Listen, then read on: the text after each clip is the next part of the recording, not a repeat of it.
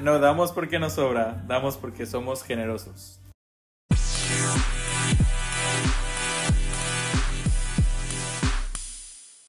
Siempre que, que hablamos o nos referimos a, a esta parte de generosidad, más que tratarse de algo que hacemos, tiene que ser alguien que so, algo que somos. Generosidad no es solamente a yo doy, no es una actividad. Generosidad va más allá y tiene que ver con yo soy generoso. ¿Por qué? Porque es generosidad siempre va a ser probada en momentos donde nos falta, donde no hay, donde no tenemos, donde se agotan los recursos, tanto de físicos, tanto económicos, como a veces los recursos de nuestras palabras. Por eso es tan importante uh, si deseamos que las cosas alrededor de nuestra vida avancen al nivel que Dios nos puede llevar, que podamos mantenernos con un corazón generoso.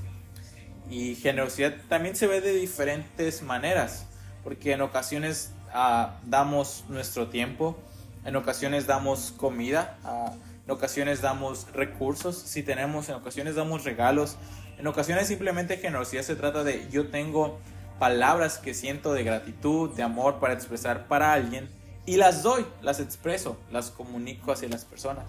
Por eso es tan importante que cuando trabajamos y hablamos de generosidad podamos vivir un estilo de vida generoso.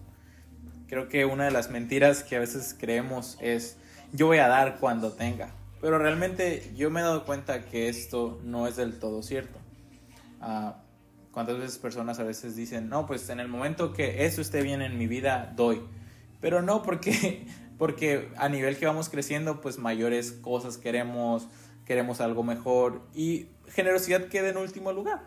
Por eso si deseamos alcanzar y ver todo lo que Dios quiere y puede hacer en nuestras vidas, desde hoy iniciemos a ser generosos.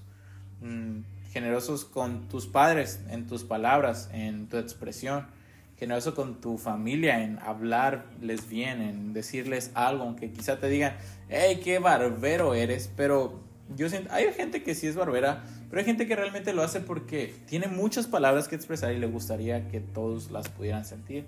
Generosos en, si sabes, es bueno cocinando, en regalarle comida a alguien. Que la pregunta para que nos podamos hacer es, ¿qué tengo hoy en mis manos? ¿Qué tengo hoy en mis manos? ¿Qué recursos tengo? ¿Qué fuerzas tengo? A lo mejor simplemente alguien que conoces necesita una palmada en la espalda. Alguien necesita que lo escuches. Necesita que seas generoso con tu tiempo. ¿Cuántas veces en la oficina o en el trabajo no vamos corriendo y hey, tengo esto que hacer, tengo esto el otro, tengo tantas cosas en mi vida? Y, y generosidad nos va a llevar a dejar de vivir una vida de egoísmo y poder vivir para amar a los demás.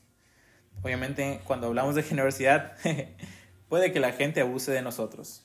Pero también cuando la gente abuse de nosotros, creo que es un buen momento donde es probado en nuestro corazón y nuestra generosidad es daba porque me obligaron a dar o daba porque esto soy. Cuando vienen los problemas, es ahí donde se prueba. Y quizá ya con esta persona no vamos a ser generosos, pero sí podemos seguir con otras personas que nos rodean porque él abusó pero que el abuso de otros no condicione nuestra generosidad hacia los demás. Que el que alguien quizá no haya aceptado tus palabras o lo que el área en la que hayas sido generosa, no dejes que eso condicione tu generosidad, porque como digo, generosidad no es una actividad, generosidad más bien es una condición del corazón.